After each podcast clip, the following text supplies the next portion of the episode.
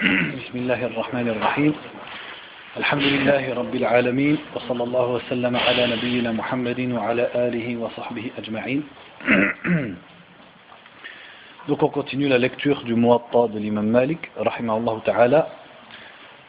قال عبيد الله بن يحيى ابن يحيى الليثي رحمه الله تعالى وحدثني عن مالك عن صفوان بن سليم عن صفوان بن سليم أنه بلغه أن النبي صلى الله عليه وسلم قال أنا وكافل اليتيم له أو لغيره في الجنة كهاتين إذا اتقى وأشار بأصبعيه الوسطى والتي تلي الإبهام Donc le hadith suivant, donc on est toujours dans Kitab al-Shar et l'imam Malik a rapporté ce hadith dans lequel le prophète sallallahu alayhi wa sallam a dit Moi et celui qui s'occupe de l'orphelin, qu'il soit le sien ou un autre, nous serons ainsi dans le paradis s'il craint Allah et il a montré son index et son majeur.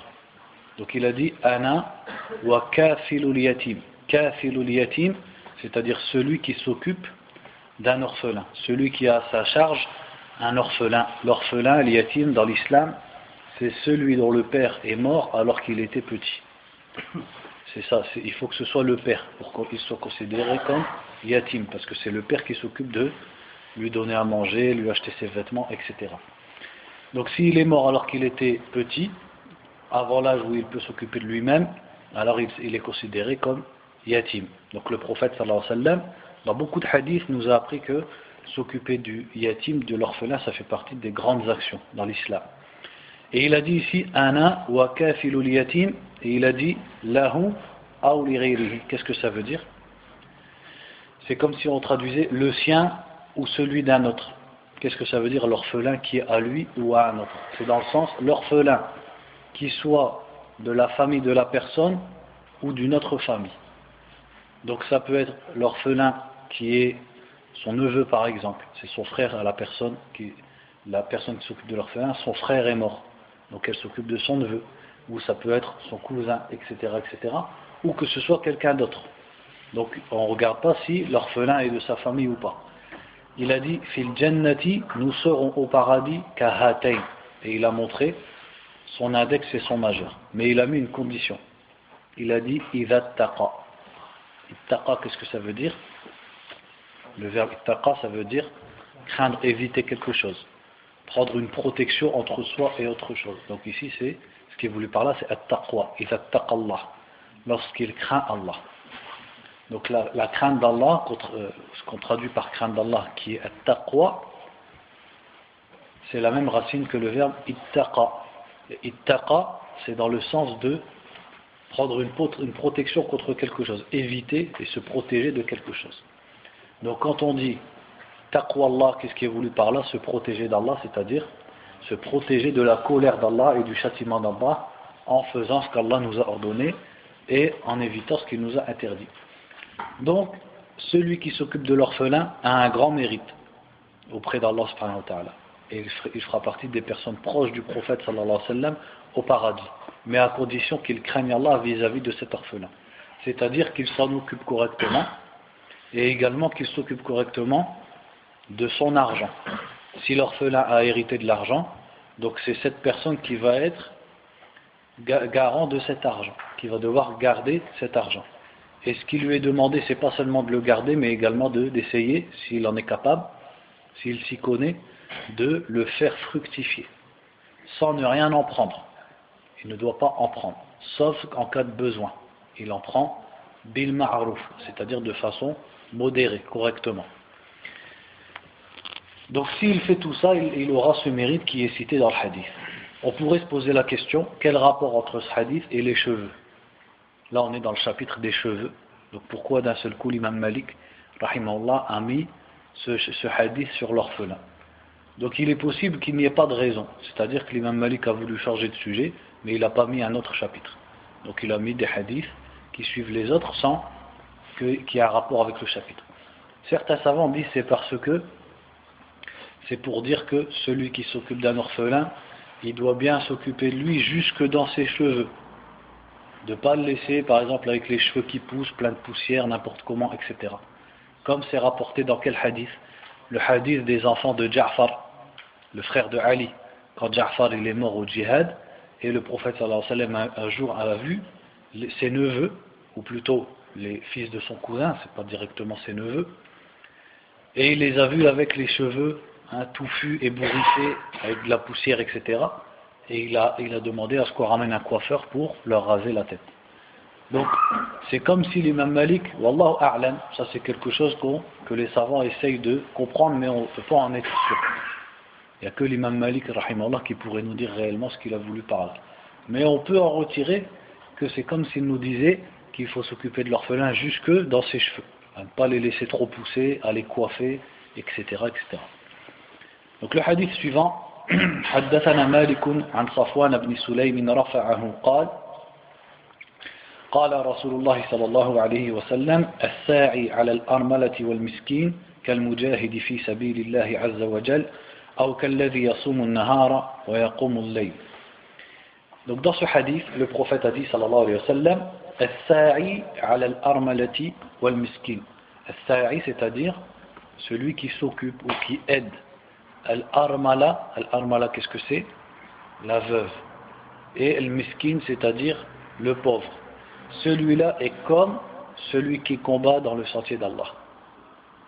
Ou, ensuite il a dit, ou comme celui qui jeûne le jour et qui prie la nuit. Donc qu'est-ce que ça nous montre? Premièrement, ça nous montre le mérite de s'occuper des gens qui sont dans le besoin. Et parmi les gens qui sont dans le besoin, les veuves et les pauvres. Parce que la veuve, son mari meurt et elle, n'a plus personne pour s'occuper d'elle.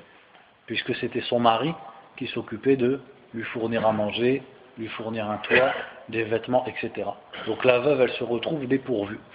C'est pour ça que le prophète alayhi wa sallam, dans ce hadith, a poussé les musulmans et leur a montré le mérite de s'occuper d'une veuve. C'est-à-dire en l'aidant financièrement ou avec de la nourriture, etc. etc. Et le miskin, c'est-à-dire le pauvre. Et il les a comparés dans la récompense à celui qui, qui est mujahid fi sabilillah. Alors qu'on sait le mérite qu'il y a dans le djihad fi sabilillah dans l'islam le prophète a dit al-jihad, c'est-à-dire le sommet de la religion, c'est le djihad fi sabilillah. Et il a dit également sallam, que celui qui meurt et qui, ne s'est jamais dit en lui-même qu'il voulait faire le djihad, il meurt sur une branche de nifaq, pour montrer le, le grade de cette adoration dans l'islam. Eh bien, il a montré la même chose pour le jeûne. Le jeûne, on connaît les mérites du jeûne. La même chose pour celui qui prie la nuit. Eh bien, le prophète sallallahu alayhi wa sallam, ici, nous montre une action qui a rapport avec le mu'amala, c'est-à-dire la bienfaisance envers les gens. Et il nous dit qu'elle a le même degré que cette adoration qui est le djihad.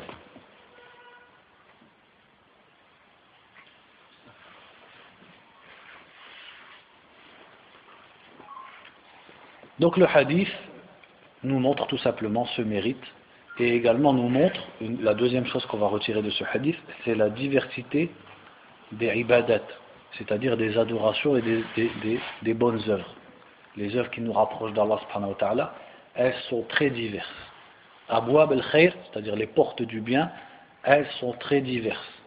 Celui qui est à l'aise avec les ibadat comme le jeûne et la prière, il trouve de quoi gagner des hasanats. Celui qui est plutôt à l'aise avec la science, l'apprentissage, la da'wah, il trouve un domaine pour gagner ses bonnes actions. Celui qui est plutôt à l'aise avec le fait d'aider les gens, hein, al-mu'awana, etc., lui va également trouver sa porte. Celui qui est riche et qui est généreux, il va trouver son domaine où gagner ses bonnes actions. Donc les portes du bien dans l'islam, elles sont très nombreuses. Le hadith suivant, حدثنا مالك عن ثور بن زيد الديلي عن أبي الغيث مولى بن مطيع عن أبي هريرة رضي الله عنه عن النبي صلى الله عليه وسلم مثل ذلك donc ici il a rapporté le même hadith mais avec une autre chaîne de transmission tout simplement باب ما جاء في إصلاح الشعر donc maintenant c'est le chapitre sur ce qui a été rapporté sur le fait d'arranger ses cheveux إصلاح الشعر c'est-à-dire de prendre soin de ses cheveux et de les arranger حدثني عن مالك عن يحيى بن سعيد أن أبا قتادة الأنصاري قال لرسول الله صلى الله عليه وسلم إن لي جمة أفأرجلها؟ فقال رسول الله صلى الله عليه وسلم نعم وأكرمها. فكان أبو قتادة ربما دهنها في اليوم مرتين لما قال له رسول الله صلى الله عليه وسلم أكرمها. Donc ici c'est un hadith qui est mursal. Mursal puisque Yahya ibn Sa'id al-Ansari qui est dans la chaîne de transmission, qui est à Tabi'i, n'a pas rencontré Abu Qatada. Donc ce hadith, il n'existe que de cette façon. Donc ce n'est pas un hadith authentique sur lequel on peut réellement se reposer. Donc, que nous dit ce hadith? C'est que Abu Qatada, an, a dit un jour au prophète sallallahu alayhi wa Inna li. C'est quoi le jumma? Le jumma, c'est les cheveux quand ils atteignent presque les épaules. C'est-à-dire quand ils atteignent ici. On appelle ça le jumma. Donc ce qui tombe, ils appellent ça jumma. Donc une personne qui a une jumma, ils en comprennent que ça veut dire qu'il a les cheveux longs. Bien sûr, pour eux à l'époque, c'était pas particulièrement long. Parce qu'à l'époque, c'était assez normal que les hommes aient des cheveux jusqu'à cette longueur. Donc il a dit au prophète sallallahu alayhi sallam, j'ai une jumma, c'est-à-dire j'ai les cheveux longs, est-ce que je dois donc les peigner? Il a dit urajjiluha, tarjil, c'est-à-dire de peigner les cheveux. Et le prophète sallallahu lui a dit oui, et akrimha, soigne-les. Ikram ou char, c'est dans le sens de d'en prendre soin. Donc l'ikram, c'est le fait d'honorer quelque chose. Donc c'est comme s'il disait honore tes cheveux, c'est-à-dire soigne-les. Donc il lui a dit oui, c'est-à-dire oui, peigne-les et soigne-les. Et Abu Qatada, à partir du jour où le prophète sallallahu lui avait dit ça, il mettait de l'huile à ses cheveux deux fois par jour. Yadhanuha. Parce que le fait de peigner des longs cheveux, ça ne suffit pas. Il faut soit hein, de l'huile ou alors de l'eau, etc., etc. Donc Abu Qatada prenait soin de ses cheveux de cette façon deux fois par jour. Mais comme on a dit, ce hadith n'est pas authentique. Par contre, quand le prophète alayhi lui a dit akrimha, ça on le retrouve dans un autre hadith qui est authentique. Dans Sunan Abi Daoud, man kana lahu sha'run falyukrimhu. Celui qui a des cheveux, dans le sens, celui qui, laisse pousser, pardon, celui qui laisse pousser ses cheveux, qu'il en prenne soin. Ça c'est un ordre du prophète sallallahu alayhi wa. C'est-à-dire que le musulman, s'il décide d'avoir des cheveux, des cheveux longs, il doit en prendre soin. Il ne doit pas les laisser pousser comme ça dans tous les sens, ne jamais les, par exemple, les, nettoyer, les laver ou les peigner, etc., etc. Et également, ce qu'on a dans ce hadith qui dit que Abu Qatada euh, huilait ses cheveux deux fois par jour, c'est contraire à un hadith qui est authentique aussi et qui est également dans Sunan Abi Daoud qui dit Naha Rasulullah sallallahu alayhi wa sallam c'est-à-dire le prophète sallallahu alayhi wa sallam a interdit qu'on se peigne les cheveux si ce n'est un jour sur deux. Donc le prophète sallallahu alayhi wa sallam a autorisé que l'homme se peigne les cheveux mais qu'il ne le fasse pas de façon quotidienne. Pourquoi Pour qu'il garde toujours, qu'il soit toujours dans un équilibre. Le musulman il doit toujours être dans un équilibre entre celui qui est toujours en train d'arranger Hein, son col, ses cheveux, ce qu'il a sur la tête, etc., et qui passe son temps à prendre soin de son apparence, et celui, comme on va le voir dans le hadith d'après, qui est sale, qui a une apparence qui fait peur, etc. Le musulman, il doit être dans une apparence correcte, mais pas aller dans un extrême, à toujours penser à son apparence, à toujours se regarder dans le miroir pour essayer d'arranger ceci ou cela. Et le prophète a dit également dans un hadith qui est authentique, Al-Badhavatu min al-Iman. Il l'a répété trois fois. Al-Badhadhatu min al-Iman. Al-Badhadha fait partie de la foi. Qu'est-ce que c'est le Badhadha Al-Badhadha, c'est le fait de ne pas trop prendre soin de sa personne. Dans le sens, c'est pas dans le sens d'être sale, puisqu'on connaît de la sunna du prophète sallallahu alayhi wa sallam, le fait d'être propre, etc. Mais c'est dans le sens de ne pas toujours être comme celui qui se regarde tous les deux secondes dans la glace, ou qui prête trop d'attention à ce que hein, son vêtement soit bien mis, ou à ce qu'il n'y ait pas un cheveu qui dépasse, etc. etc. La personne, elle fait des activités dans la journée, et en faisant ces activités, il se peut qu'elle fasse une tache sur son vêtement, que ses cheveux se défassent, etc. Elle n'y prête pas attention. Ça, ça fait partie de la foi. Ça, on appelle ça al-bazaz, c'est-à-dire le fait d'être simple, de ne pas trop prêter attention à l'apparence. Ça, ça fait partie de l'iman. Donc, en réalité, la question, elle revient à, à la modération, c'est-à-dire d'être propre, d'avoir un aspect correct, mais pas non plus d'exagérer et de tomber dans le luxe ou alors le fait d'être comme une femme. C'est la femme qui fait toujours attention à son apparence. Donc l'homme, il doit se distinguer de ça. Donc le hadith suivant, وحدثني عن مالك عن زيد بن أسلم أن عطاء بن يسار أخبره قال كان رسول الله صلى الله عليه وسلم في المسجد فدخل رجل ثائر الرأس واللحية فأشار إليه رسول الله صلى الله عليه وسلم بيده أن يخرج كأنه يعني إصلاح الشعر إصلاح شعر رأسه ولحيته. ففعل الرجل ثم رجع فقال رسول الله صلى الله عليه وسلم أليس هذا خيرا من أن يأتي أحدكم ثائر الرأس كأنه شيطان Donc ici dans ce hadith, un sahabi, ou plutôt un tabi'i, raconte que un jour un homme est rentré dans la mosquée et le prophète sallallahu alayhi wa sallam était présent. Et il a décrit l'homme qui est rentré dans la mosquée en disant Sa'ir al-ra'si wal-lihya. C'est-à-dire que ses cheveux étaient ébouriffés. Ils allaient dans tous les sens, etc. Et le prophète sallallahu alayhi sallam lui a fait un signe de la main pour qu'il sorte. Qu'il sorte de la mosquée. Et celui qui rapporte le hadith, il dit, il voulait dire par, son, par sa main, arrange tout ça. Donc l'homme est parti, il est revenu plus tard, il avait arrangé ses cheveux et sa barbe, et le prophète sallallahu alayhi sallam lui a dit, cela n'est-il pas mieux que le fait que l'un d'entre vous vienne avec, donc il dit, avec une tête ébouriffée comme s'il était un shaitan. C'est-à-dire il a comparé la laideur de l'aspect de la personne qui ne fait pas attention à ses cheveux, etc., et qui vient avec les cheveux ébouriffés ou pleins de poussière, etc., à un shaitan. Et ça, ça fait partie du langage arabe de comparer celui qui est laid à un shaitan et de comparer celui qui est beau à un ange, même si on ne sait pas en réalité à quoi ressemble un shaitan, ni à quoi on ressemble un ange. Mais c'est une, une, expression, de dire il est comme un shaitan, c'est-à-dire dans, le fait qu'il a un aspect, un aspect qui est repoussant. Donc ça, encore une fois, ça nous montre que le musulman, sans exagérer, il doit avoir un aspect correct. D'autant plus celui qui décide de s'accrocher à la religion, celui qui obéit à Allah en laissant pousser sa barbe et qui devient quelqu'un d'apparent chez les gens, puisque la plupart des gens, déjà chez nous, ne sont pas musulmans, mais en plus ne laissent pas pousser la barbe, donc il doit redoubler d'efforts pour avoir un aspect qui est correct.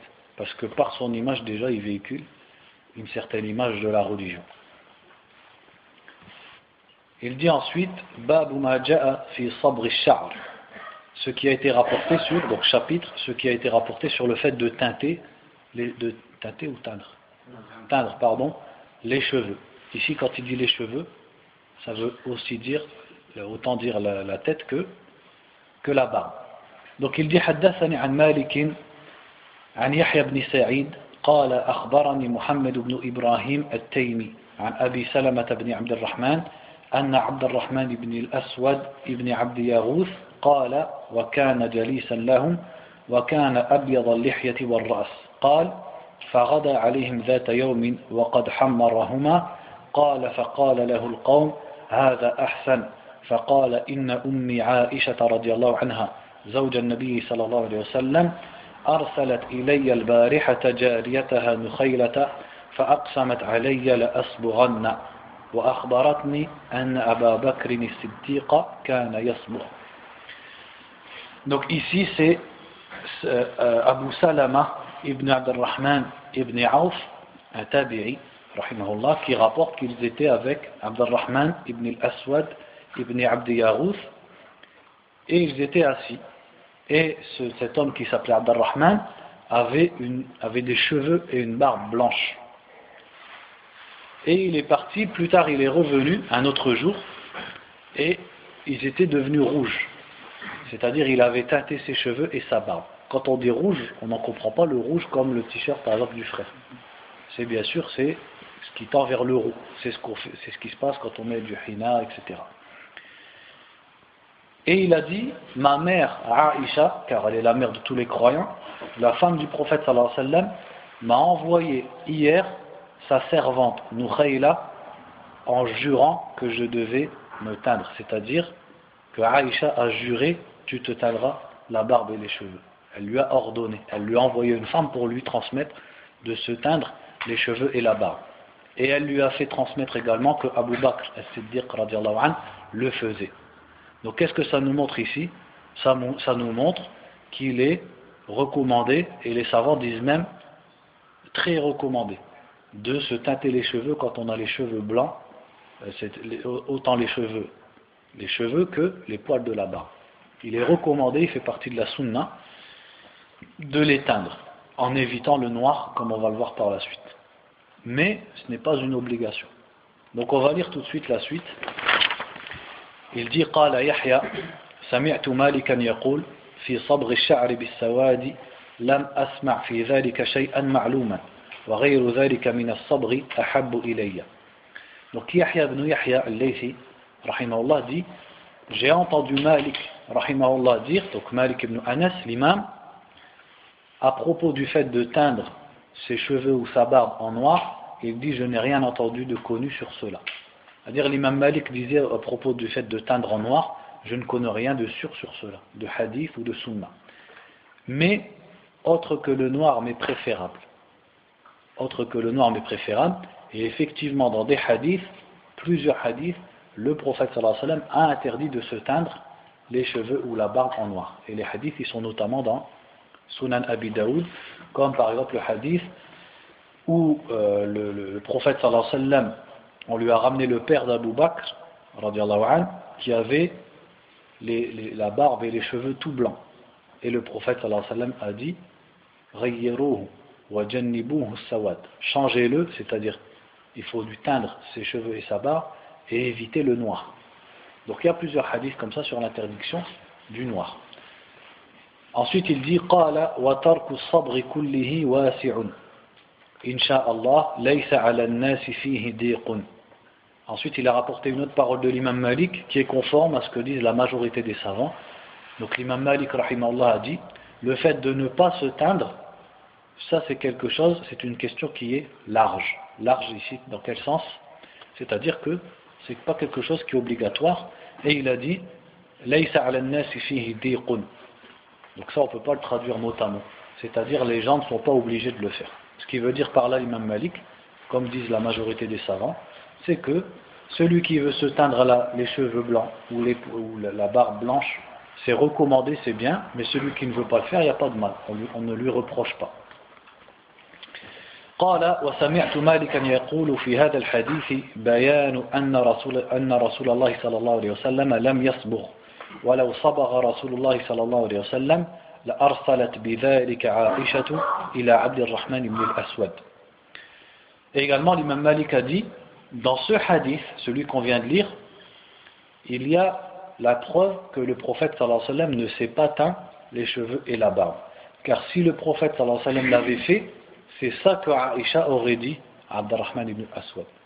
C'est-à-dire, si le prophète l'avait fait lui-même, elle n'aurait pas dit Abu Bakr le faisait. Elle aurait dit directement le prophète sallallahu le faisait.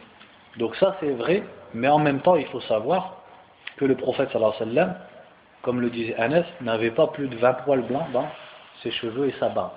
Donc il n'avait pas un grand besoin de teindre ses cheveux, puisque la plupart de ses cheveux étaient noirs.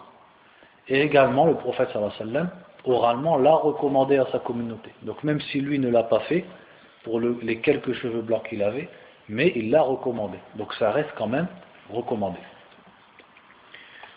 وعن مالك أنه بلغه أن عمر رضي الله عنه كان يدهن بالصفرة وعن مالك أنه بلغه أن عمر بن الخطاب وعلي بن أبي طالب وأبي بن كعب لم يكونوا يغيرون الشيب Ensuite, l'imam Malik dit il m'a été transmis, donc il n'a pas cité la chaîne de transmission, que Omar, anhu, yaddahin, c'est-à-dire il, euh, il, utilisait de l'huile c'est-à-dire qu'en fait il utilisait quelque chose qui changeait sa barbe et qui lui donnait, qui tournait vers le jaune.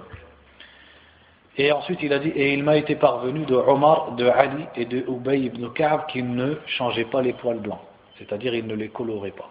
Donc de toute façon, que ce soit authentique ou pas, c'est la dernière chose qu'il a ramené, la sunna elle est claire, hein, comme on l'a cité, la sunna, les hadiths ils existent, le prophète sallallahu a recommandé cette chose, mais ça reste quelque chose qui est, qui est préférable, qui n'est pas obligatoire. Je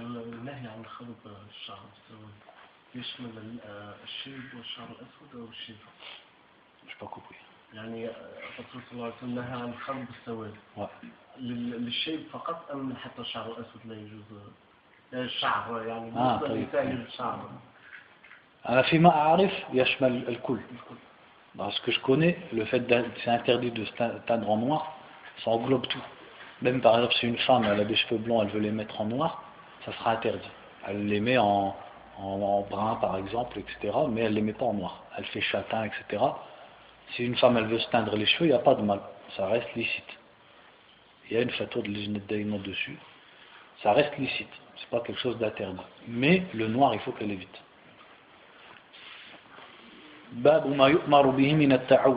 Donc maintenant il passe à un autre chapitre qui est ce qui a été conseillé comme ta'awud. Qu'est-ce que c'est ta'awud Ta'awud, ce sont les invocations, les paroles par lesquelles on cherche la c'est-à-dire la protection d'Allah subhanahu wa ta'ala.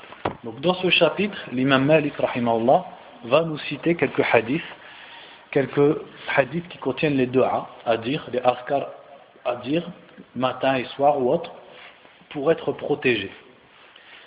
Donc pareil, on peut se demander pourquoi il l'a mis dans le, dans le chapitre des cheveux. Et Allah on peut dire que peut-être c'est parce que comme les cheveux c'est une beauté et ça attire le mauvais œil, alors c'était l'occasion de citer des hadiths qui, justement des paroles à dire pour se protéger de tout mais également du mauvais œil. Donc il dit حدثني عن مالك عن يحيى بن سعيد قال بلغني أن خالد بن الوليد قال لرسول الله صلى الله عليه وسلم إني أروع في منامي. فقال له رسول الله صلى الله عليه وسلم قل أعوذ بكلمات الله التامة من غضبه وعقابه وشر عباده ومن همزات الشياطين وأن يحضرون. Donc ici c'est Yahya ibn Sa'id al-Ansari, rahimahullah, qui dit il m'a été transmis que Khalid ibn al-Walid, Khalid ibn al-Walid qui était bien connu, an, le sahabi, que, dont le prophète a dit, Saifun min suyufillah, il fait partie des épées, parmi les épées d'Allah, tellement il était courageux et euh, actif dans le djihad. Il a dit au prophète, sallam, je suis urawa, c'est-à-dire on me fait peur dans mon sommeil. C'est-à-dire dans son sommeil, parfois il se réveille et il a des peurs. Ça, beaucoup de gens connaissent ça. Peut-être même que chacun d'entre nous a déjà connu ça au moins une fois dans sa vie. On se réveille la nuit, on a comme une, peur, on est surpris et on ressent de la peur. Donc le prophète lui a dit, donc Khalid ibn al-Walid, lui qui faisait peur aux ennemis d'Allah, et lui-même subissait ça dans, dans son lit. Ça prouve que l'être humain, il reste un être humain, malgré son, mérite, malgré son rang, ça reste un être humain qui est euh, sujet à la faiblesse. Donc le prophète lui a dit Dis c'est-à-dire je cherche refuge, je cherche protection, bikalimatillahi at-tamma auprès des paroles d'Allah qui sont tamma, c'est-à-dire qui sont complètes, qui sont parfaites. Rien ne peut les contredire. Qu'est-ce que ça veut dire chercher refuge, auprès des paroles d'Allah? C'est-à-dire qu'Allah Azzawajal, lorsqu'il destine quelque chose, il le, dit, comme c'est rapporté dans le hadith, amra fi Lorsqu'Allah Azzawajal décrète un ordre dans le ciel, il le dit et les anges tombent tous pétrifiés donc les paroles d'Allah c'est-à-dire son décret donc c'est comme si je demande à Allah Azzawajal qu'il me protège par sa parole At-tamma, les paroles d'Allah qui sont parfaites, qui sont complètes. Car lorsqu'Allah Azzawajal décrète un ordre par sa parole, rien ne peut l'empêcher. Et ces ordres sont tous la vérité et, comporte tout cela la sagesse. Donc il dit je cherche refuge auprès des paroles d'Allah parfaites contre contre sa colère et son châtiment. La colère et le châtiment d'Allah, c'est le fruit de c'est le fruit des péchés. Donc en fait, il dit je cherche refuge auprès d'Allah contre les conséquences de mes péchés. Donc ça ne veut pas dire que l'être humain fait ce qu'il veut et une fois qu'il a fait ce qu'il veut, il dit ah, il demande à Allah de lui protéger du châtiment. C'est-à-dire que pour les péchés passés et qu'il regrette, il demande à Allah de ne pas lui en faire subir les conséquences, c'est-à-dire son châtiment et sa colère. Et pour le futur, eh bien, il demande à Allah d'être préservé et écarté des péchés, parce que ce sont les péchés qui causent le châtiment et la colère. Et contre le mal de ses créatures. Et ibadihi, souvent on traduit ses serviteurs, c'est-à-dire ces créatures qui sont soumises à lui. Donc je cherche refuge auprès d'Allah contre le mal de ses créatures. Wa min hamazati shayatin et contre les suggestions des démons. Wa an yahdurun. Les suggestions des démons, parce qu'on sait que le shaitan, hein, il suggère à l'être humain. C'est pour ça qu'Allah l'a appelé al-waswas al-khannas. Al-waswas, c'est-à-dire celui qui suggère quand l'être humain il est insouciant. Al-khannas, c'est-à-dire celui qui s'écarte quand l'être humain se rappelle d'Allah. Donc il fait le wiswas, donc waswas, c'est celui qui fait le wiswas. Donc il est waswas quand la personne est insouciante et il est khannas dès que la personne se rappelle d'Allah. Wa an Et je cherche refuge auprès des paroles d'Allah contre le fait que les shayatines soient présents avec moi. An c'est-à-dire an C'est ça qui est sous-entendu ici. C'est-à-dire qu'ils soient avec moi. Donc, c'est-à-dire que lorsque je suis dans un endroit, je demande à Allah de me protéger, que les shayatines soient avec moi dans cet endroit. Et ce que tout musulman espère, c'est que ce soit les anges qui soient avec lui dans l'endroit. Parce que ça ne sort pas de deux possibilités soit les shayatines, soit les anges. Mais il y a des asbab, il y a des causes à faire pour que ce soit les uns ou les autres. Par exemple aussi que le fait d'avoir dans sa maison un chien, ça empêche que les anges soient dans la maison. Le fait d'avoir dans sa maison des images, donc qui soient apparentes, que ce soit des statues ou même des photos, ça empêche que les anges soient dans la maison. Et si ce ne sont pas les anges qui sont dans la maison, ça sera les shayatines.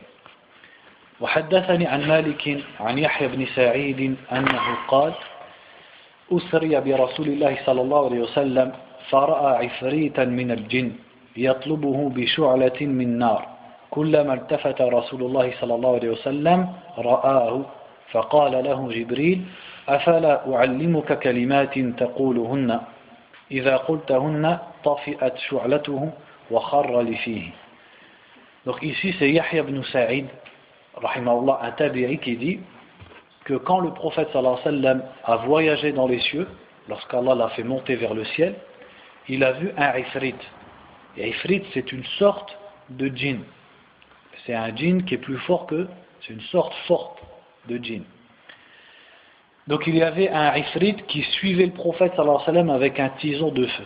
C'est-à-dire qu'il voulait toucher et blesser le prophète sallallahu alayhi wa sallam. À chaque fois que le prophète sallallahu alayhi wa sallam regardait à côté de lui, il voyait ce, ce shaitan, ce ifrit. Et alors Jibril a dit au prophète sallallahu alayhi wa sallam, est-ce que tu veux que je t'enseigne des paroles? Quand tu les diras, son tison, c'est-à-dire sa flamme qu'il a avec lui va s'éteindre, wa kharra lifihi, que ça veut dire kharra, saqata, il tombera, lifihi yani ala famihi, il tombera sur sa bouche. Le shaitan, donc son feu s'éteindra et il tombera sur son visage. Donc le prophète sallallahu alayhi wa sallam a répondu oui, c'est-à-dire oui, je veux que tu m'enseignes. فقال جبريل قل أعوذ بوجه الله الكريم وبكلمات الله التامات التي لا يجاوزهن بر ولا فاجر. من شر ما ينزل من السماء وشر ما يعرج فيها وشر ما ذرأ في الأرض وشر ما يخرج منها. ومن فتن الليل والنهار ومن طوارق الليل والنهار إلا طارقا يطرق بخير يا رحمن. Donc il lui a enseigné cette dua. Il lui a dit non, tu dis je cherche protection et refuge, biwajhillahi al-karim, par la face d'Allah, la noble face d'Allah subhanahu wa ta'ala. Ce qui nous prouve que parmi les qualités et les attributs d'Allah, il y a la face d'Allah subhanahu wa ta'ala, al-wajh. et auprès de ces paroles parfaites que personne ne peut dépasser, ni bon ni mauvais. يعني بكلمات الله التامة التي لا يجاوزهن بر ولا فاجر. Qu'est-ce que ça veut dire Ça veut dire les paroles d'Allah que personne, ni un bon, ni un mauvais ne peut dépasser. C'est-à-dire que quand Allah parle et décrète quelque chose, personne ne peut faire autre chose que ce qu'Allah a décrété et ne peut empêcher le destin d'Allah qu'il soit bon ou qu'il soit mauvais. Contre le mal de ce qui descend du ciel et le mal de ce qui y monte. Et ça, ça englobe plein de choses. Le mal qui descend du ciel, ça peut être les châtiments d'Allah, ça peut être des shayatines, le mal de ce qui y monte, etc. Ça peut être beaucoup de choses. c'est-à-dire contre le mal de ce qu'il a créé sur la terre et contre le mal de ce qui monte, ce qui sort de la terre. Donc ça aussi, ça englobe beaucoup de choses. Et contre les tentations de, la nuit et du jour. Fitanil layli wa nahar. Al-fitan, c'est le pluriel de fitna. C'est-à-dire tout ce qui touche et qui tente la personne dans sa religion. Et ça aussi, ça englobe énormément de choses. Les épreuves et les tentations. Et contre les passagers les visiteurs du jour et de la nuit. Ici, c'est dans le sens les événements, les catastrophes, les malheurs du jour ou de la nuit. Et il a dit sauf un visiteur qui vient visiter pour le bien. Donc c'est-à-dire les visiteurs ou les passagers dont je cherche protection, ce sont les mauvais, sauf celui qui veut le bien. Ya Rahman. Et il finit par le nom d'Allah subhanahu wa ta'ala, Ya Rahman. Donc ce hadith ici, euh, il a dit, euh, c'est le Sheikh Salim al-Hilali, qui dit Hassanun li Il dit que c'est un hadith Hassan parce qu'il a des, il a des shawahid, c'est-à-dire il a d'autres hadiths qui l'appuient et qui le renforcent. وحدثني مالك عن سهيل بن أبي صالح عن أبيه عن أبي هريرة رضي الله عنه أن رجلا من أسلم قال ما نمت هذه الليلة فقال له رسول الله صلى الله عليه وسلم من أي شيء؟ فقال لدغتني عقرب فقال رسول الله صلى الله عليه وسلم أما إنك لو قلت حين أمسيت أعوذ بكلمات الله التمات من شر ما خلق لم تضرك Un autre hadith, donc Abu Huraira anhu, rapporte qu'un homme de la tribu de Bani Aslam a dit au prophète sallallahu alayhi wa sallam un jour Cette nuit je n'ai pas dormi Et le prophète sallallahu alayhi wa sallam lui a dit Min ayyi shay'in, yani bisababi ayyi shay, à cause de quelque chose? Et l'homme a répondu C'est parce qu'un scorpion m'a piqué. Et le prophète sallallahu alayhi wa sallam lui a dit Si, quand le soir est arrivé, ida amsayta, amsayta, ça veut dire dakhalta fil masa, tu es rentré au soir, c'est-à-dire après la asr. Si tu avais dit, lorsque tu es entré dans le soir, je cherche refuge auprès des paroles d'Allah parfaites contre le mal de ce qu'il a créé, elle ne t'aurait pas nuit. C'est-à-dire cette piqûre ne t'aurait pas nuit. Il n'a pas dit le scorpion ne t'aurait pas piqué. Ça, ça peut quand même arriver. Mais sa piqûre ne t'aurait pas nuit. Donc, le fait de dire ça le matin et le soir, en plus c'est très court ça protège contre le mal de tout ce qui peut te toucher. وحدثني عن مالك عن سمي مولى أبي بكر بن عبد الرحمن عن القعقاع بن حكيم أن كعب الأحبار قال لولا كلمات أقولهن لجعلت لجعلت لجعلتني يهود حمارا Ka'b, là c'est une parole, donc c'est un hadith, on appelle ça hadith maqtou'. C'est-à-dire c'est pas une parole du prophète sallallahu alayhi wa sallam, ni une parole d'un sahabi, c'est une parole d'un tabi'i. Et ce tabi'i en question, c'est Ka'b al-Ahbar, qui était un juif, un savant juif converti à l'islam. Et il a dit, si ce n'était quelques paroles que je dis, les juifs auraient fait de moi un âne. C'est-à-dire, ils m'auraient transformé en âne. Par quoi il veut dire? Par la sorcellerie. Sachant que la sorcellerie, elle ne peut pas réellement transformer quelque chose. Mais ce qu'il veut dire par là, c'est-à-dire, ils auraient pu me rendre un âne, par exemple, dans ma raison. Ou alors il a voulu exagérer. Il a voulu dire que les Yahouds sont tellement dans la sorcellerie qu'ils auraient fait de moi un âne, même s'il sait très bien qu'ils ne peuvent pas transformer un homme en âne.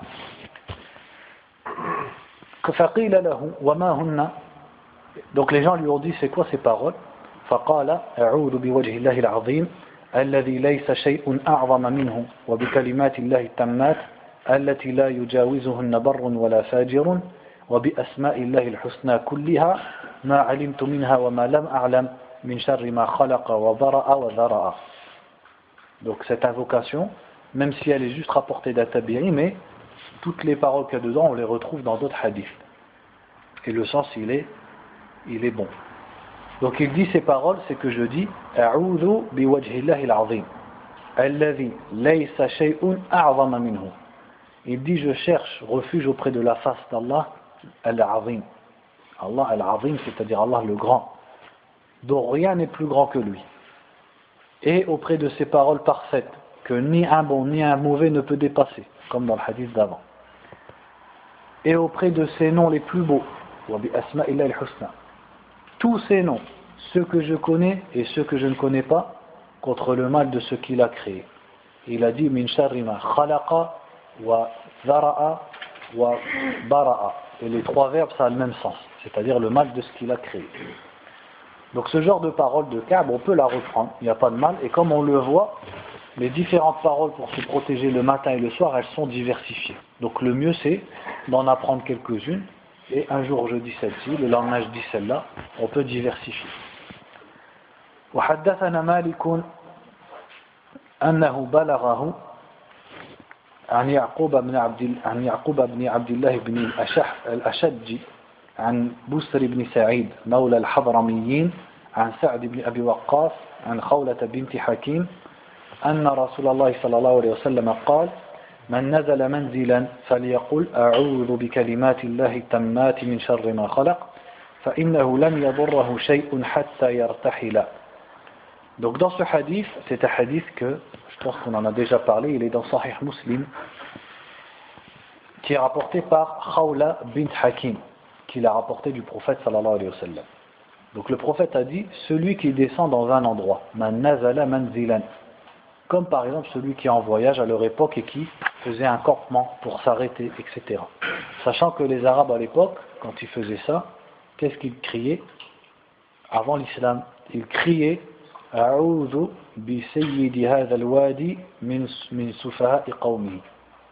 donc les Arabes avant l'islam, quand ils étaient dans le shirk, quand ils s'arrêtaient dans un endroit pour passer la nuit et pour camper, ils criaient Je cherche la protection du chef de cette vallée contre les idiots de son peuple. Et ils voulaient dire par là le chef des djinns. Donc ils cherchaient la protection des djinns.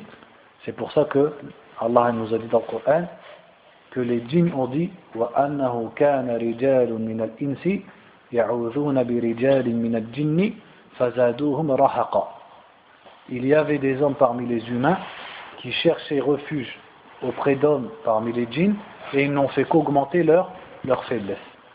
Ils ont cherché la force par eux, mais comme ils ont cherché par autre qu'Allah, ça n'a fait qu'augmenter leur humiliation et les djinns ont pris le dessus sur eux et se sont moqués d'eux et ont abusé d'eux. Donc l'islam, il nous l'a remplacé par une autre parole. Donc le prophète a dit ici qu'ils disent comme dans les autres hadiths. Je cherche refuge auprès des paroles d'Allah parfaites contre le mal de ce qu'il a créé. Et il dit et rien ne lui nuira jusqu'à ce qu'il quitte cet endroit. S'il dit ça, rien ne pourra le toucher et lui nuire jusqu'à ce qu'il quitte cet endroit. Ce hadith, entre parenthèses, il n'est pas dans le, dans le rapporté par Yahya ibn Yahya al-Layfi, mais il est dans le Muwatta rapporté par Abu Mus'ab al-Zuhri. Donc il n'est pas dans la version la plus connue du Muwatta, celle qui est la plus répandue. Babu ma fil mutahabbin fillah. Donc l'imam Malik maintenant change de sujet et dit chapitre sur ce qui a été rapporté sur ceux qui s'aiment en Allah. Al-mutahabbin, c'est-à-dire ceux qui s'aiment les uns les autres en Allah. Qu'est-ce que ça veut dire?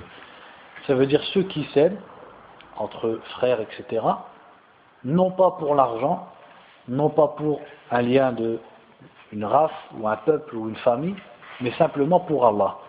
Le fait qu'ils soient musulmans, qu'ils soient obéissants à Allah et donc ils s'aiment pour cette chose-là tout simplement. Pas parce qu'ils ont un commerce en commun, ni parce que euh, ont une passion en commun, ni parce qu'ils ont un lien familial qui les relie, mais juste pour l'islam, pour Allah.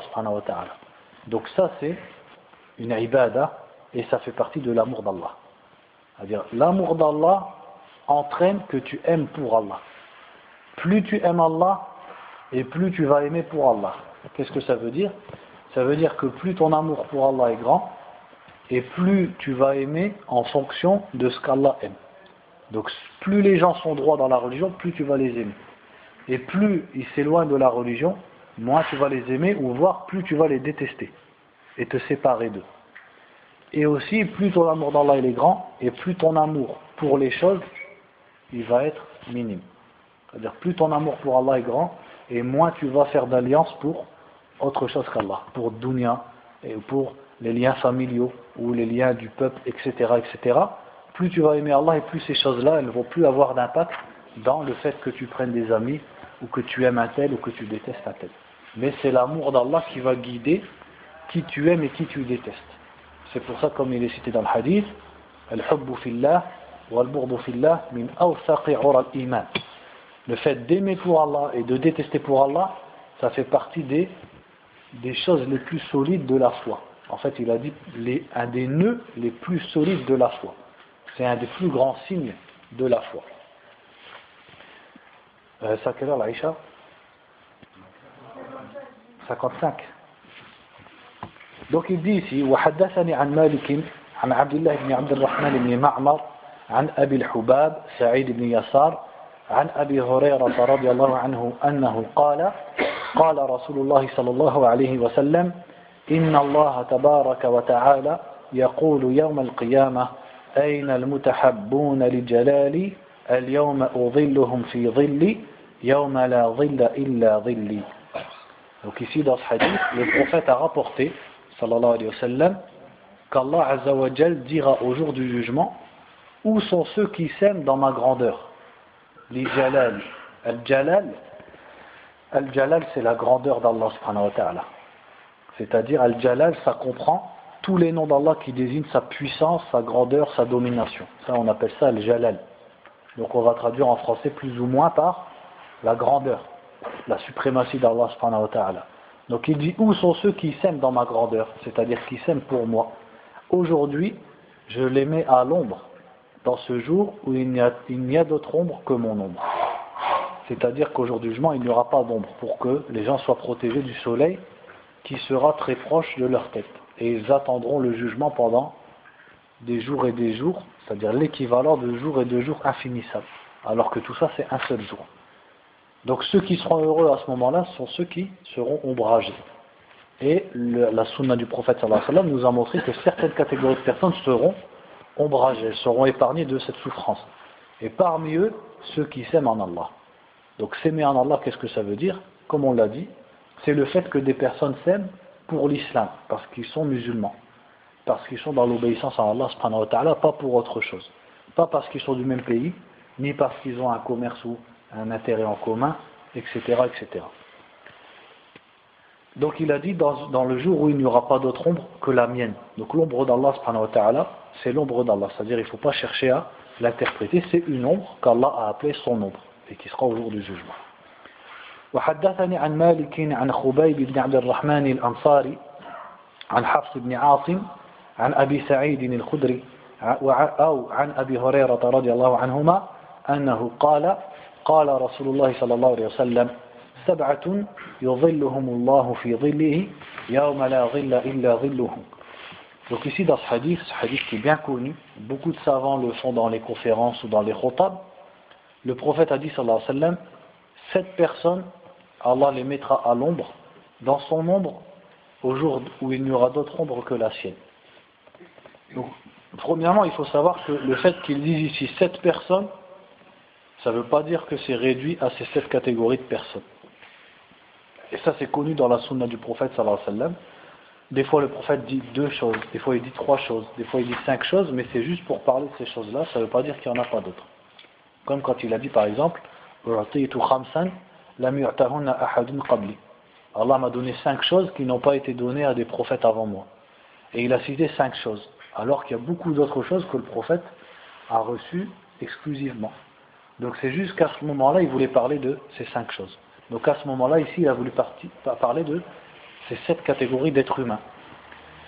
Donc il a dit, il en est sept, c'est-à-dire sept catégories de personnes qu'Allah mettra sous son ombre le jour où il n'y aura pas d'autre ombre que la sienne. Imamun adil. Le premier qu'il a cité, il a dit Imamun adil. Qu'est-ce qu'on entend ici par imam? Imam dans les hadiths, ça veut dire al-sultan, al-hakim. C'est pas l'imam de la mosquée. C'est l'imam dans le sens, c'est-à-dire que maintenant les musulmans, pour eux l'imam, la première chose qui leur vient à l'esprit, c'est quoi? C'est l'imam du quartier, l'imam de la mosquée. À la base, imam, ça veut dire un guide. Et le mot imam, il était plus employé pour désigner le gouverneur. Le gouverneur, on l'appelle imam. Qu'il soit beau ou qu'il soit mauvais, c'est un imam. Pourquoi? Parce que c'est lui qui dirige son peuple. Donc il a dit imamun adilun, un imam juste, c'est-à-dire un gouverneur qui est équitable et qui est juste. Pourquoi celui-là il aura un mérite particulier par rapport aux autres C'est parce que la place de gouverneur, il est rare qu'une personne la respecte. Généralement, elle appelle à ce que la personne euh, s'accapare des choses qui ne sont pas à lui, par exemple, ou favorise des gens parce qu'ils sont ses proches, etc., etc. Et aussi parce que celui qui est gouverneur, il a beaucoup de choses dont il doit s'occuper. Il y a trop de choses. Donc c'est dur d'être juste pour la personne qui est gouverneur. Parce qu'il y a énormément de choses dont il doit s'occuper. Il doit s'occuper de la zakat, il doit s'occuper euh, du djihad, il doit s'occuper des, des, ulamas, euh, de l'enseignement de la religion dans son pays, que la salat elle soit accomplie. Il doit s'occuper d'un tas de choses. Il doit s'occuper également des des problèmes entre les gens, de placer des juges. Il doit s'occuper de trop de choses. Donc c'est dur d'être adil. Donc celui qui y arrive, ben, il fait partie des meilleurs serviteurs d'Allah parce qu'il a accompli quelque chose qui est très difficile à faire et également quelque chose dans lequel il y a le bien de tout le monde. C'est-à-dire que si une personne, elle est un, homme salih, un homme pieux, il prie toute la nuit presque, on va dire il prie un tiers de la nuit, il jeûne un jour sur deux, il fait des sadaqat, etc. Ça, il y a un grand bien dedans. Mais son bien, il est pour qui? Il est que pour lui. Alors que le gouverneur, quand il est adil, son bien, il touche tout le monde. Il va toucher déjà la religion des gens, puisqu'il va préserver la religion et que la religion soit bien accomplie chez les gens. Et également, il sera un bien pour les pauvres, pour ceux qui, ont des droits à réclamer, pour que la justice soit faite, etc., etc. Donc, son action, elle est bonne parce qu'elle est dure, mais aussi parce qu'il y a un bien dedans pour tout le monde. C'est pour ça que beaucoup de savants al-Sunnah wal-Jama'at disaient si j'avais une dua dont je savais qu'elle était acceptée par Allah, je la ferais pour le gouverneur. Et c'est pour ça aussi que ça fait partie de, des, choses qui distinguent Ahl-Sunnah wa Jama'a et que les savants depuis des siècles euh, euh, placent dans les points de la aqidat Ahl-Sunnah wa Jama'a, c'est ad-du'a ou l'imam. C'est le fait d'invoquer Allah, par exemple sur le minbar, en faveur du gouverneur. Ça, ça fait partie de la Sunnah. Al-Sahaba, il le faisait, Al-Tabi'in, il le faisait, même si le gouverneur, il est perdu. Parce que justement, s'il est perdu, ben, il y a besoin que tu invoques Allah pour lui. Et Allah, il guide qui veut. S'il le guide lui, ça sera un bien pour tout le monde. Donc ça fait partie de, ce qui distingue Ahl Sunnah. C'est qu'ils font, la, ils font la dua, ils prient Allah Azzawajal, par exemple le jour du Jumu'ah, en faveur de, du Hakim. Donc il y a des gens maintenant, ils réfléchissent qu'avec le Hamas, etc. Ils vont dire, ouais, Haoula, c'est des, ils font le Mujamala, euh, ils ont peur du Hakim, etc. C'est pas ça du tout la question. La question c'est que ça fait partie de notre aqidah, ça fait partie de notre sunnah des musulmans, c'est qu'ils invoquent Allah en faveur du Hakim. Parce qu'ils savent que si Allah il change le Hakim, c'est la situation de tout le monde qui va changer. Alors que si une personne elle est bonne chez elle, bah, c'est que pour elle, mais ça ne concerne pas les gens. Et également, quand il a dit imam adil, c'est quoi le premier critère qui fait que le, gouverneur sera adil, à votre avis?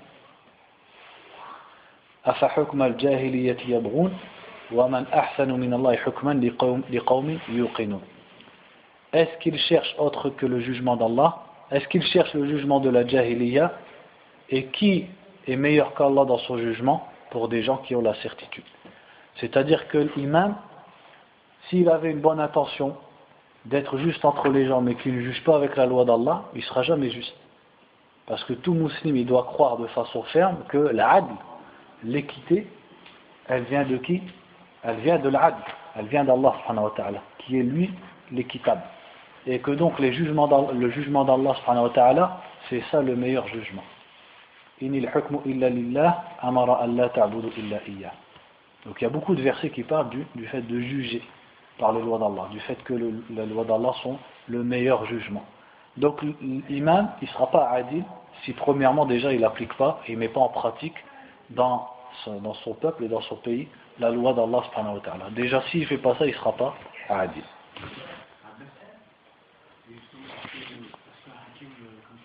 Ouais. Bien sûr, ouais. D'autant plus, parce que c'est lui qui en a besoin.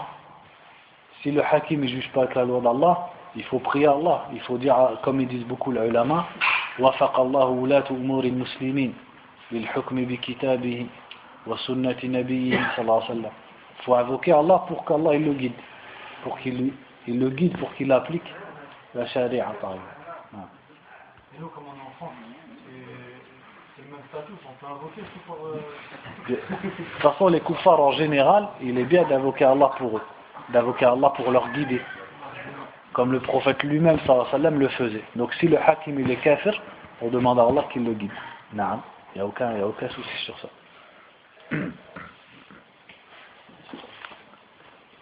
Je me souviens une fois, ça m'avait marqué, c'était une, vieille dame au Hajj, et je sais plus, à l'époque il y avait des problèmes de, guerre et tout ça avec l'Amérique.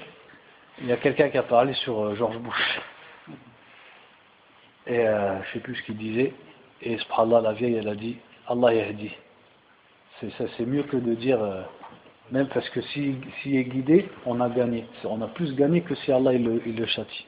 J'étais par Allah, j'ai dit, nous on apprend le din, on va, on va, on va maudire, etc.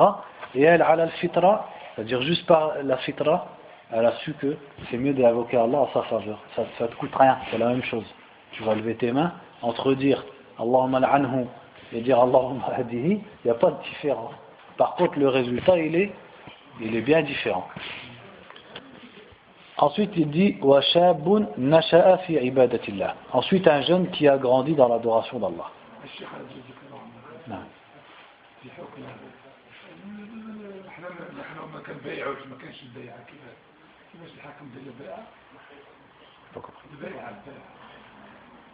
Ouais. ouais, mais non, moi je parle de dua pour lui. Moi, j'ai pas parlé de Bay'a. J'ai parlé que de Dua. Ouais. Moi, j'ai parlé que de Dua. Bay'a, ça, ouais, mais ça, c'est un sujet, il faut faire un dars dessus. En fait, il faut savoir, un hakim, dans l'islam, pour que sa wilaya, elle soit shari'a, c'est-à-dire qu'il soit considéré comme hakim, et ce point, il est important. Pourquoi? Parce que le prophète sallallahu alayhi a dit Man mata laysa fi unuqihi bay'atun mata mitatan jahiliya. Celui qui meurt, qui n'a pas de bay'a, c'est-à-dire qui n'a pas de, qui n'a pas prêté serment à un gouverneur, c'est-à-dire lui il ne considère pas qu'il doit obéir à un gouverneur musulman, il ne reconnaît pas l'autorité musulmane qui est sur lui, il meurt comme dans le jahiliya. Parce que dans le jahiliya, c'est comme ça qu'ils étaient chacun il a sa tribu et chacun il fait ce qu'il veut. L'islam il a ramené le fait de réunir les gens sous hakim. Donc premièrement il faut savoir que le hakim, s'il est musulman, quoi qu'il fasse, tant que c'est pas du coup, les musulmans ils lui doivent as-sam wa Ça c'est quelque chose qui est clair dans les hadiths. Il y a beaucoup de hadiths qui parlent de ça. À tel point que le prophète sallallahu alayhi wa sallam il a dit wa in daraba zahraka wa malaka même s'il te, il te bat et il prend ton argent, tu dois lui obéir. Quand on, lit comme ça, ça peut être, ça peut être étonnant. Et pourtant, c'est comme ça que le prophète sallallahu alayhi wa sallam nous a appris. Avant de mourir, quand il a fait une khutbah, et les gens y pleuraient, qu'est-ce qu'ils lui ont dit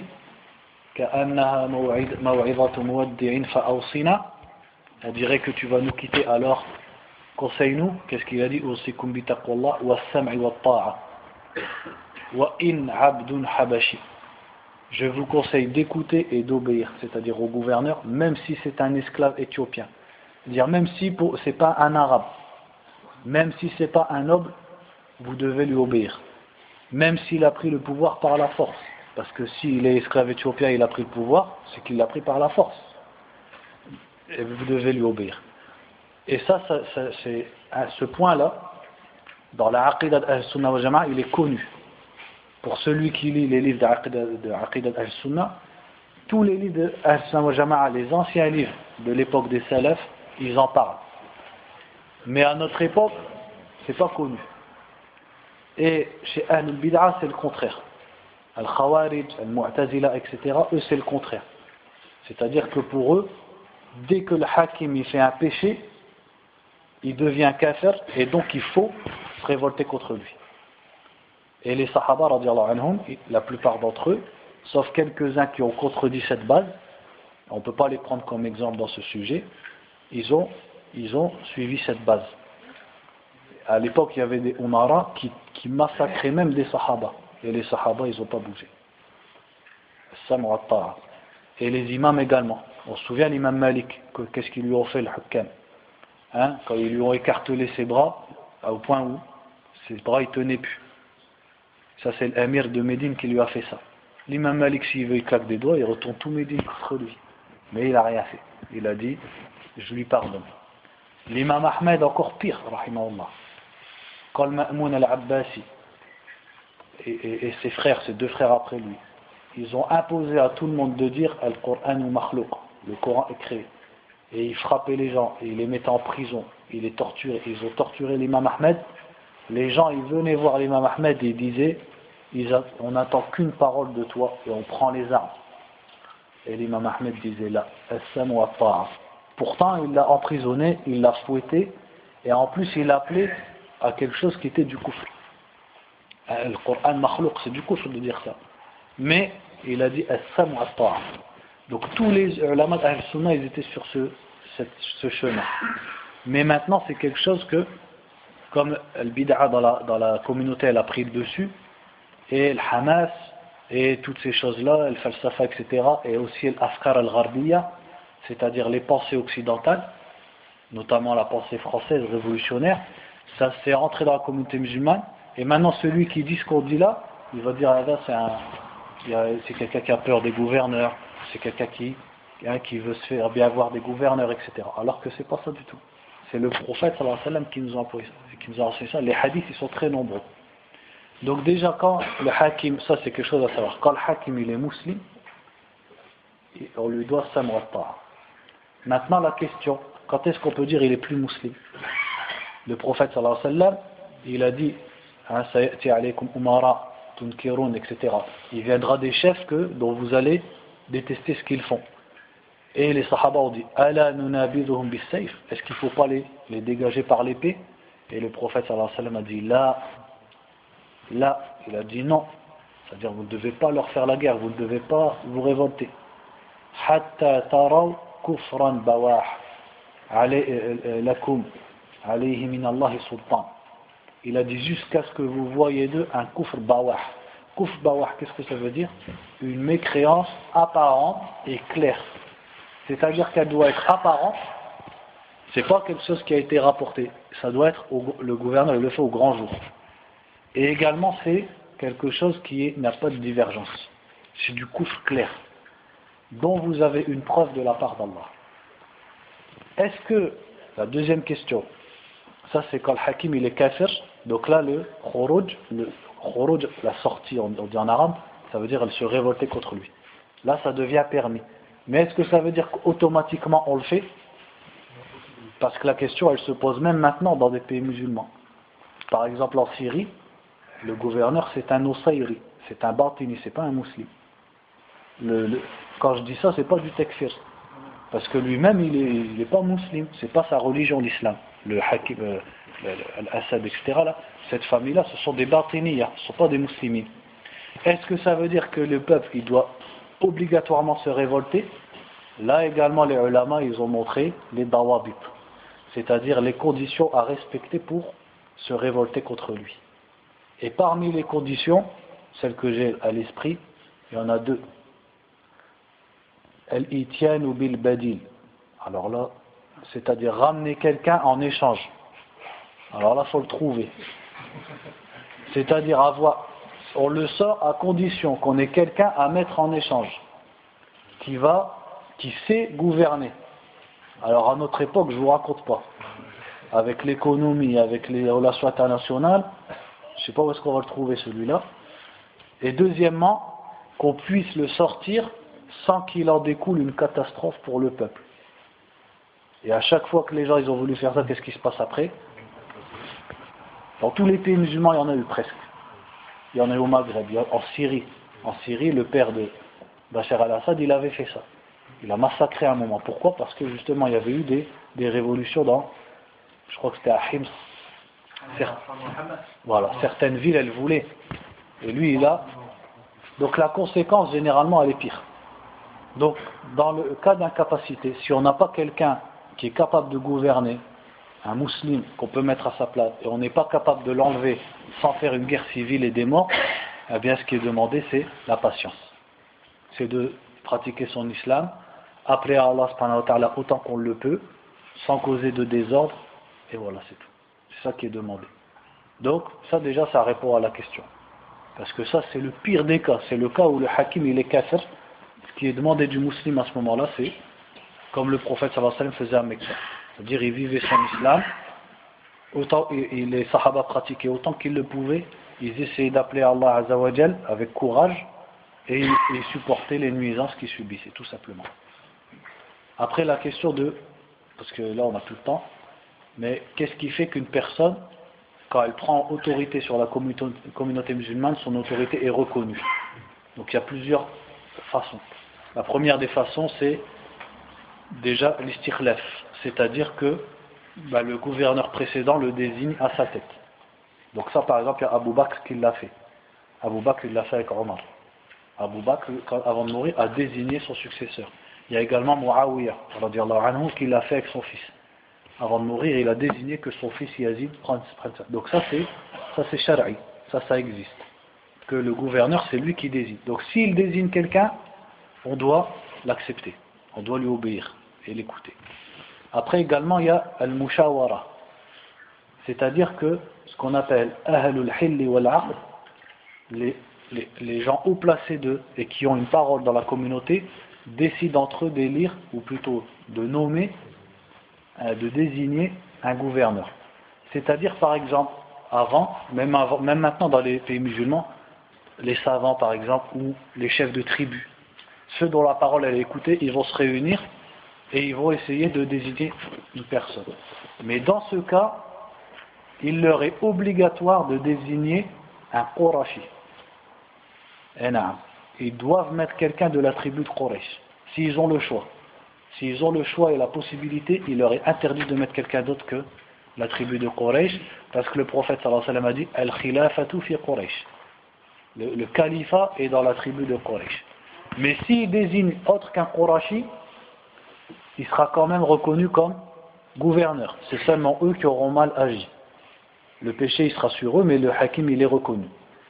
Une autre façon, c'est que le gouverneur, avant de mourir, il désigne des gens et qui se débrouillent entre eux pour que l'un d'entre eux soit hakim. C'est qui qui a fait ça? Omar. Omar, il a désigné un conseil, six sahaba, ceux qui étaient encore vivants dans les dix premiers au paradis, et eux, ils se sont débrouillés, entre guillemets, se sont concertés entre eux jusqu'à désigner Othman. Donc, quand, il se passe ça, il faut l'accepter. Et également, une autre façon, c'est al-ghalaba. C'est-à-dire si quelqu'un vient et prend le pouvoir par la force. Donc il n'a pas le droit de le faire. C'est haram. Mais s'il le fait et qu'il enlève le hakim, il le tue par exemple, et il prend son pouvoir et il dit maintenant c'est moi, eh ben, tous les musulmans doivent l'accepter et lui obéir. Ils doivent le reconnaître. Et ça également, il y a des adillas dans la sunna. Par exemple, les savants, ils le retiraient, par exemple, c'est une des preuves, quand le prophète alayhi wa sallam a dit même si un esclave éthiopien vous dirige. Alors que les Sahaba, c'est impossible qu'un Éthiopien vienne les diriger, puisqu'ils sont censés mettre qui? Un Qurashi. Donc si un Éthiopien y vient, c'est qu'il l'a pris par la force. Et également, ça c'est un ijma, c'est-à-dire les ulama d'Ahl Sunnah, ils sont tous d'accord sur ce point. Si quelqu'un y vient, il enlève le hakim, il prend sa place, eh bien on doit lui obéir, on le reconnaît. Donc c'est ça les taureaux. Maintenant, le problème à notre époque, il est quoi? Il est qu'une personne, elle dit qu'elle est musulmane et elle arrive au pouvoir par des élections démocratiques qui n'ont rien à voir avec l'islam. Alors lui, comment on le considère? Est-ce qu'on considère que sa wilaya, elle est sharia, etc. Ça, Allah a'lam. La seule chose que j'ai lu sur ça, c'est un, maqala, un article du cheikh euh, Mohamed ibn Ali Farkous d'Alger, donc qui est vivant, euh, c'est un cheikh copapouin, et justement c'est ce mois-ci qu'il l'a mis sur son site, et il dit ce genre de cas, on peut le comparer avec celui qui a pris le pouvoir par la force. Parce que comment il arrive au pouvoir, c'est haram. Mais une fois qu'il y est, on doit le respecter. Donc al-bay'a, qu'est-ce que ça veut dire Al-bay'a, ça ne veut pas dire que chaque personne, tout le peuple, va voir le hakim et lui dit le bay'a. C'est lorsqu'il arrive au pouvoir par une des façons que je viens d'expliquer, c'est ça le bay'a. Wallahu a'lam. Donc on va s'arrêter là, barakallahu fikum. وصلى الله وسلم على نبينا محمد وعلى آله وصحبه